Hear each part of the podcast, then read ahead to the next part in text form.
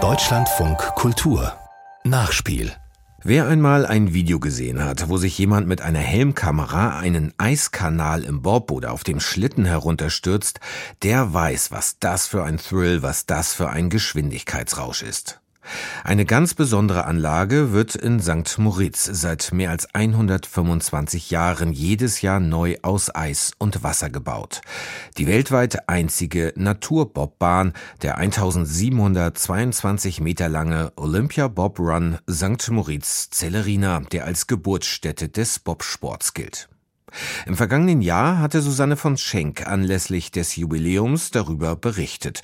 Und weil es gerade so schön passend zur Kälte ist, wiederholen wir ihr Feature Adrenalinrausch im Eiskanal, in dem wir erstmal ein paar begeisterte Besucher hören. Oh, ist das cool.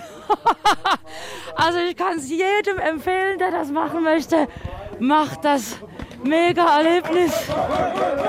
Man gleitet durch diesen Eiskanal und dann, wenn das aufgeht und die Steuerbewegungen immer am richtigen Ort sind, dann ist das eine ganz feine Angelegenheit. Dann ist das wie Schweben auf einem Teppich. Es war natürlich sehr schnell und ich wusste eigentlich nicht ganz genau, was ich machen musste. Das war so schnell und mit der Geschwindigkeit, das alles zu spüren, ja, hat mich einfach so gepackt. Es gibt sehr wenig, wo man so beeindruckt ist von Geschwindigkeit ein bisschen spitzfindig, sage ich immer.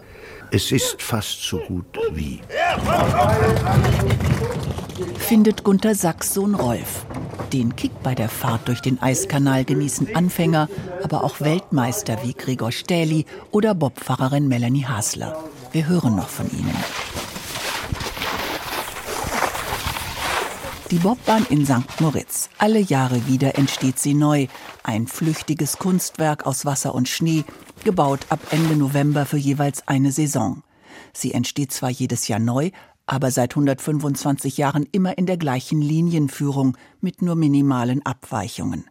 Inzwischen wird dafür meist Kunstschnee verwendet, so Paul Weithaler, einer der Männer, die schon seit über 30 Jahren die Bahn bauen. Die Bahn wird halt viel stabiler mit Kunstschnee.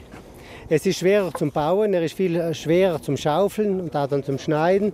Aber die Bahn ist weitaus stabiler wie mit Naturschnee. Mitverantwortlich für den Bau dieses einzigartigen Bob Run, wie die Strecke zwischen St. Moritz und Zellerina genannt wird, ist Gregor Stähli, mehrfacher Weltmeister im Skeleton und seit einem Jahr Geschäftsführer des St. Moritzer Olympia Bob Run. Mit dem Pneulader wird da ein bisschen vor gespurt, die Bahn so ein bisschen vorgezeichnet und wir sehen da schon den Reinhard, der schon mit Handarbeit daran ist, jetzt da die, die Bahn zu modellieren.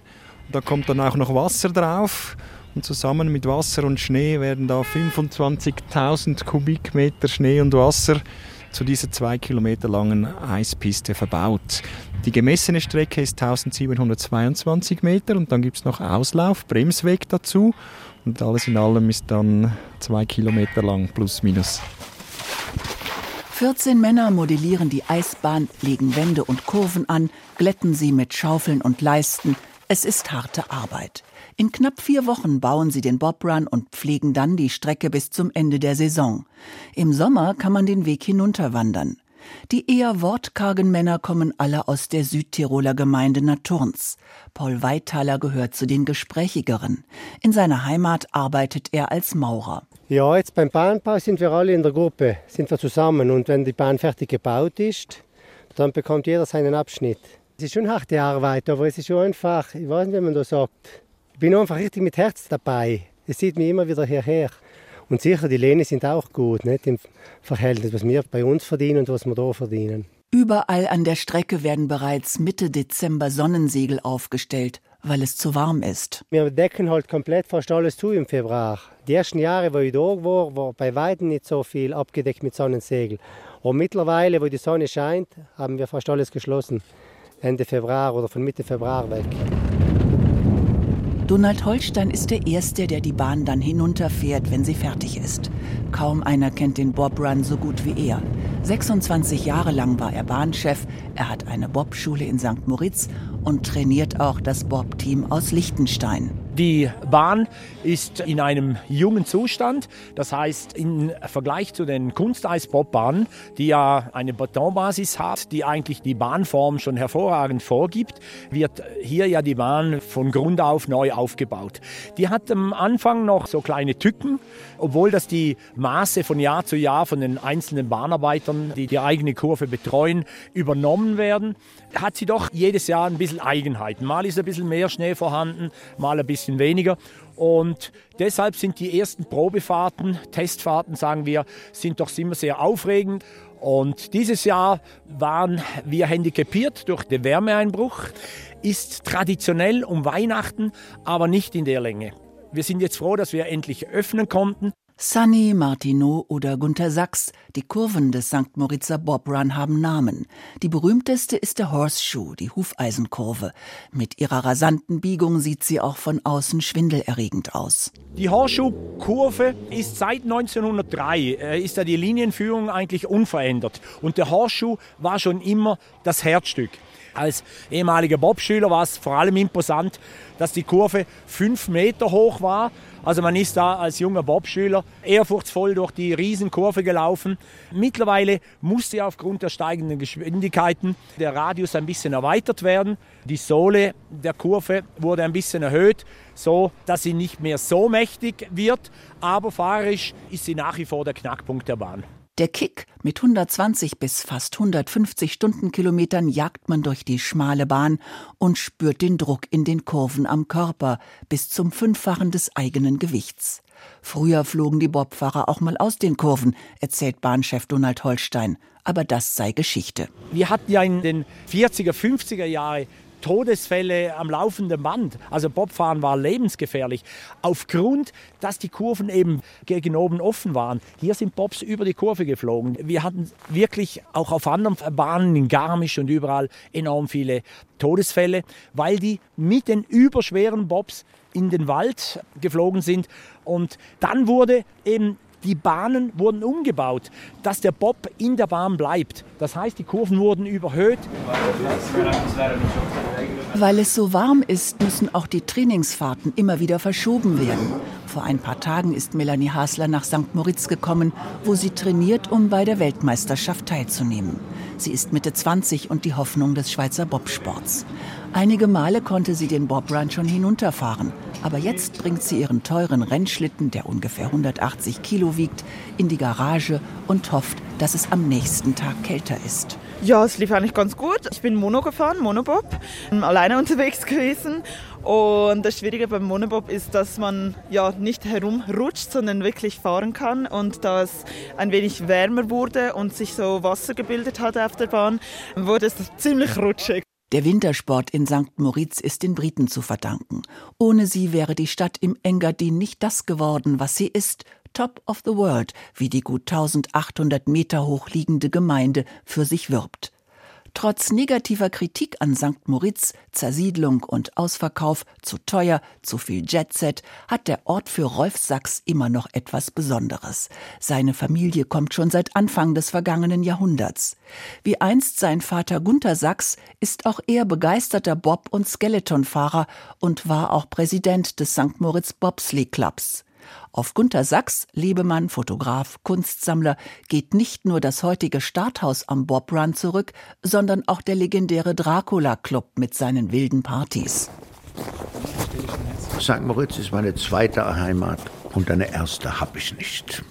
Ich muss sagen, mit Inbrunst stehe ich hinter St. Moritz und finde es auch einen ganz besonderen Ort. Aber ein Ort am Ende, was macht ihn aus? Es sind die Personen. Natürlich die Natur. Natürlich hat man hier dieses breite Tal. Man hat einen See. Ja, man hat wahnsinnige Skimöglichkeiten. Es ist der einzige Ort mit zwei Eisbahnen, die Bob und die Cresterbahn. Und das ist alles toll. Aber man trifft hier eine Mischung von Menschen mit Biss. Irgendwie besondere Charaktere. Und das ist ganz klar so, ich glaube, das müssen wir den Engländern verdanken. Rolf Sachs, Möbeldesigner mit Wohnsitz in Rom, hat sich das ehemalige Olympiazentrum als Residenz umgebaut. Denn zweimal, 1928 und 1948, fanden in St. Moritz die Olympischen Winterspiele statt, außerdem zahlreiche Welt- und Europameisterschaften. Die dritten Olympischen Winterspiele hätten dort 2022 ausgetragen werden können, aber eine Volksabstimmung verhinderte sie. Der erwähnte Cresta Run ist das Gegenstück vom Bob Run, liegt auf der anderen Straßenseite, ist etwas kürzer, wird privat betrieben und vor allem von den Briten genutzt. Cresta heißt die Bahn, weil das Ziel in dem gleichnamigen Ortsteil von Celerina liegt. St. Moritz hat prachtvolle Grand Hotels, zahllose Nobelclubs und eine Dichte an Luxusgeschäften, die durchaus mit Paris konkurrieren kann. Seit 1985 ist St. Moritz sogar als Marke eingetragen, erläutert Stadtführerin Susi Wieprächtiger und beschreibt den Ort. 1800 Meter über Meer auf der Alpen-Südseite. Wir haben 5000 Einwohner, plus im Winter kommen noch mal 3000 Saisoniers dazu, die im Tourismus arbeiten. Dann haben wir etwa 11.000 Betten, knapp die Hälfte ist in 40 Hotels und die andere Hälfte in Ferienwohnungen. Und unter diesen 40 Hotels gibt es fünf Fünf-Sterne-Häuser, was auch relativ viel ist bei nur gerade 5000 Einwohnern. Und äh, wir haben zwei Ortsteile, also das, wo wir jetzt sind, das ist St. Moritz-Dorf und unten am See ist St. Moritz-Bad. Susi Wieprächtiger zeigt auf eine Bronzeskulptur an der Plaza Mauritius. Unter der Schneedecke ist die Büste eines bärtigen Mannes zu erkennen, Johannes Badrut. Der clevere Hotelier lockte Mitte des 19. Jahrhunderts die Briten nach St. Moritz. Die kamen bisher nur in den Sommermonaten in die Berge. Im Winter war ihnen die Reise von der grünen Insel ins Engadin zu beschwerlich und unbequem. Aber Johannes Badrut ließ sich etwas einfallen. Er hat gesagt, kommt doch nächsten Winter nach St. Moritz. Sollte es euch hier nicht gefallen, dann würde ich euch die Reise bezahlen, London, St. Moritz, London. Und wenn es euch hier gefällt, dann dürft ihr, solange wie ihr wollt, gratis in meinem Hotel bleiben.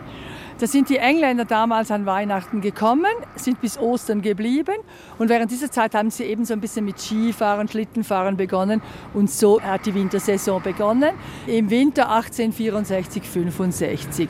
Die betuchte Kundschaft logierte damals in Johannes Badruts Pension Faller, aus der später das Kulm wurde, eines der fünf Grand Hotels in St. Moritz. Eine breite Auffahrt, ein imposantes Entree und im Teesalon gediegene Eleganz. Eine Dame mit einem Pekinesen, eingepackt in ein Wintermäntelchen, bestellt Kaffee. Ein paar Leute sitzen am Fenster und nippen an ihren Sherrygläsern, andere fotografieren die grandiose Aussicht auf See und Berge. Heinz Hunkeler, seit 2013 Direktor des Kulm, nickt den Gästen zu. Schon sein Vater leitete das berühmte Hotel. Ich bin hier oben geboren und aufgewachsen und habe ganz klar hier im Engadin meine Wurzeln. Meine Eltern haben 35 Jahre lang oder 40 Jahre lang das Kulm Hotel geführt. Ich durfte hier im Kulm Hotel aufwachsen mit meinen beiden Schwestern, hatte den größten Spielplatz von allen Freunden, speziell in der Zwischensaison, wenn das Hotel geschlossen war. Der leere Schwimmbad war prädestiniert für Tennis- oder Fußballturniere oder auch die langen Gänge zum Verstecken zu spielen. Und ich bin dann so in die Hotel reingerutscht, weil es mich fasziniert hat, schon als kleiner Bube. Zu seinen Gästen zählen neben vielen Prominenten des internationalen Jetsets Diskretion garantiert, auch heute noch viele Briten. Der Schweiz habe das gut getan, sagt Heinz Hunkeler. Ich denke schon, dass es da eine gewisse Verrücktheit und gewisse Dinge braucht, wo der Brite wahrscheinlich mehr mit sich gebracht hat als jetzt der Schweizer. Man muss sagen, das ist auch etwas aus der Not entstanden. Ich meine, die Engländer sind hier hochgekommen, da war noch nicht so viel zu bieten. Sie haben das Wetter, den Schnee und das Weg von zu Hause sicherlich sehr, sehr genossen, aber es ist ihnen dann irgendwie langweilig gewesen und so haben man dann diese Amusements Committee, das sind die Gäste, wo sich zusammengetan haben und Masquerades, also Partys organisiert haben, wo die auch die Zeit hatten und vielleicht auch etwas die Verrücktheit, das Geld musste man auch dazu haben, einen ganzen Winter einfach mal im Engadin zu verbringen. Und sicherlich war der Brite da prädestiniert für solche Entwicklungsarbeiten. Die Engländer haben den Zeitvertreib erfunden meint Rolf Sachs. Im 19. Jahrhundert hatten die schon einen gewissen Wohlstand, wo bei uns alle hart arbeiten mussten. Da hatte keiner Zeit, sich um Vergnügen zu kümmern. Aus dem Grund haben die Engländer quasi jede Sportart erfunden. Fußball, Rugby oder Ping-Pong. Abgesehen von Golf, Cricket, Cresta oder Bob. Und sie waren die Ersten, die natürlich auch hier hingekommen sind. Und wir haben das große Glück, dass im Cresta Club dieser British Spirit noch weiterlebt. Und dieser British Spirit, da geht man irgendwie mit Mumm, mit einer gewissen Klasse, einem gewissen Gentleman-Dasein, aber mit Humor durchs Leben. Und daraus entstehen besondere Momente, daraus entstehen Exzentriker. Exzentriker gibt es leider wenig, weil damit jemand ein Exzentriker wird, braucht es Zeit und Geld. Über beides verfügten die Briten. Sie spielten Curling und Polo auf dem zugefrorenen St. Moritzer See, rauschten auf Schlitten und mit reichlich Alkohol die Hauptstraße nach Zellerina hinunter, sehr zum Ärger der einheimischen Bevölkerung. Deshalb erbaute Johannes Badruth für seine betuchten Gäste 1885 neben der Straße den Cresta Run. Badruths Sohn sorgte dann 20 Jahre später auf der gegenüberliegenden Seite für den Bau des Bob Run. Beide Bahnstrecken entstehen jedes Jahr neu von Hand. Die eine wird privat von den Mitgliedern finanziert, die andere, der Olympia Bob Run, inzwischen von Gemeinde, Kanton, Swiss Olympic, Sponsoren und dem, was er selbst erwirtschaftet. Zum Beispiel durch Gästefahrten. Elke Frei hat sich für eine solche angemeldet. Umgerechnet 270 Euro hat sie dafür bezahlt, dass sie einmal zwischen Pilot und Bremser sitzend den Bob Run hinunterfährt. Nun wartet sie im Café an der Startbahn, bis sie an der Reihe ist. Ja, also ich muss jetzt erstmal ein bisschen Glühwein trinken, um mir den Mut hier. es ist schon etwas aufregend. Also ich bin sehr gespannt, was hier auf mich zukommt. Aber ich habe die Hoffnung, es geht ja nur geradeaus, also passieren kann nicht viel. ich bin sehr gespannt. After Jose will be Hannah Youssef. Sami Huber and I suspect the lost rider of the morning. Währenddessen brettern die Briten auf der anderen Straßenseite auf dem Cresta Run unermüdlich in Richtung Zellerina. 1200 Meter ist er lang. Hier geht es ausschließlich mit dem Skeleton hinunter, bäuchlings, Kopf voran.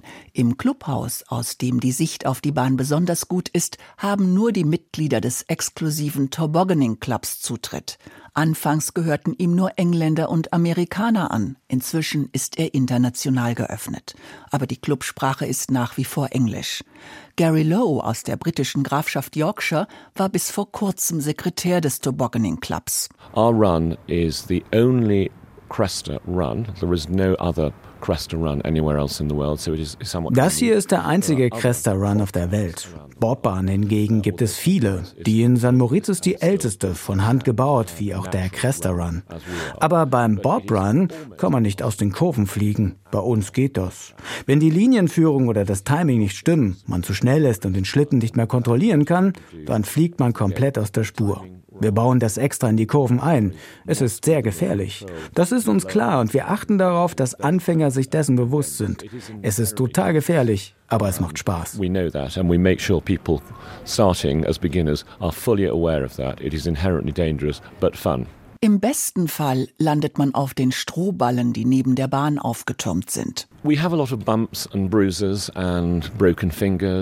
haben viele Beulen und Blutergüsse, gebrochene Finger und kleine Unfälle. Schwere Unfälle gibt es sehr wenige. In den letzten 140 Jahren, seit wir diesen Sport praktizieren, hatten wir bedauerlicherweise fünf Tote zu beklagen. Aber das ist sehr ungewöhnlich, vor allem angesichts der vielen Abfahrten, die wir machen, 12.000 pro Jahr. Wie bei vielen gefährlichen Sportarten wie Skifahren oder Motorradrennen gibt es eben auch hier Unfälle. Wir versuchen alles, um ihre Zahl niedrig zu halten. Now let's make our way up to prize giving at the Sunny Bar for what will be a very jolly prize giving. We know the results, you don't. Kaum ist das Cresta-Rennen beendet, eilen alle ins Hotel Kulm. Denn dort, in der berühmten Sunny Bar, werden die Ergebnisse verkündet. In der Sunny Bar wurde auch der erste Bob-Club gegründet. 125 Jahre ist das her. An den Wänden hängen Fotos von Rennen und Preisverleihungen, zahlreiche silberne Pokale stehen in Vitrinen und von der Decke hängen Ringe, an denen die Briten gerne turnten und sich dabei auch mal nackt ablichten ließen. Bei der Siegerehrung geht es lässig und stilvoll gleichermaßen zu. Es herrscht Sportsgeist. Die Gewinner nehmen Pokale und eine Flasche Champagner entgegen. Das Publikum isst, trinkt und applaudiert. Der Höhepunkt der Siegerehrung ist das sogenannte Feuerwerk. Alle erheben sich von ihren Sitzen, trampeln kurz und heftig mit den Füßen, werfen die Arme hoch und lassen sie langsam wieder sinken, während sie einen Zischlaut von sich geben.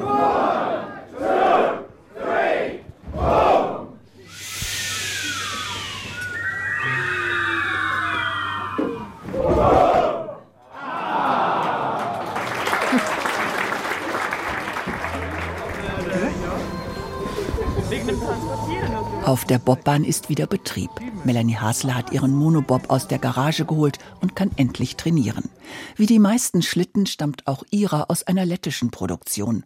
Nur Deutschland, das zu den stärksten Bob-Nationen zählt, stellt seine Bobs selbst her. Ich denke, die Deutschen setzen schon ein bisschen mehr auf den Bobsport als in der Schweiz, also jetzt selbst das Land, den Staat und ähm, investieren ein bisschen mehr Geld, sage ich einmal. Wir sind da ein bisschen kleiner unterwegs als in Deutschland, aber bis jetzt ja, ist es eigentlich immer gut gegangen. Wir sind immer leicht hinter den Deutschen und manchmal auch ein bisschen vorne dabei, aber ja, es ist ein harter Kampf.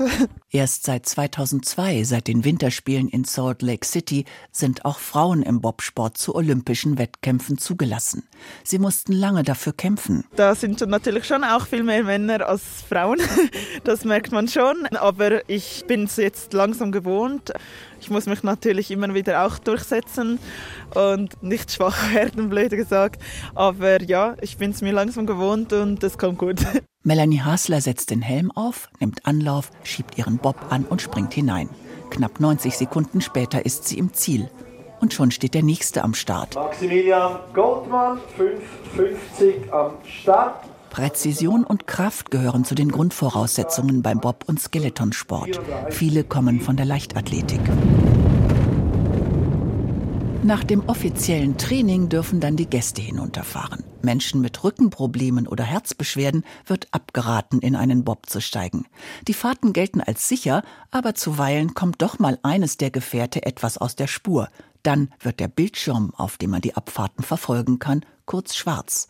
Elke Frei ist nicht mehr ganz so euphorisch wie im Café, steht etwas zögerlich am Startpunkt. Gleich geht's los, das Herz klopft und wie verrückt. Uh, jetzt weiß ich gar nicht so richtig, was ich sagen soll. also im Moment würde ich ehrlich gesagt, wenn ich könnte, zurücktreten. Geht leider nicht mehr.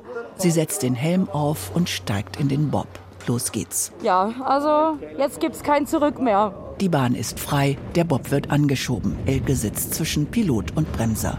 Die ersten Meter sind gemächlich.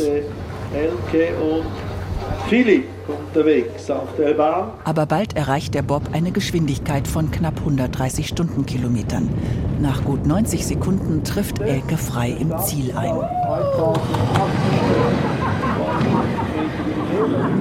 Mega Erlebnis. Hammergeil, die Geschwindigkeit. Also ich stehe voll unter Strom. Ich würde sofort nochmal fahren. Sofort, am liebsten hoch und wieder runter. Technik und Geschwindigkeit faszinieren. Aber der Klimawandel macht auch vor dem Wintersportparadies St. Moritz nicht Halt. Schon jetzt wurde das Training auf dem Bob Run wiederholt abgesagt, werden die Sonnensiegel jedes Jahr früher aufgestellt, um die Bahn zu schützen. In 30 Jahren, so die Prognose des Internationalen Olympischen Komitees, wird es vermutlich 50 bis 60 Prozent der heute noch als schneesicher geltenden Wintersportgebiete in Europa nicht mehr geben. Keine rosigen Aussichten. Aber der St. Moritzer Bobrun hat schon viele Krisen überstanden, meint Geschäftsführer Gregor Stähli. Dass es den Klimawandel gibt, das ist ja nicht abzustreiten, das ist so. Wie wirkt er sich effektiv dann aus in Zukunft? Wir hoffen natürlich durch die Höhenlage, dass es dann doch von der Kälte her immer noch reicht, eine Natureisbahn zu betreiben.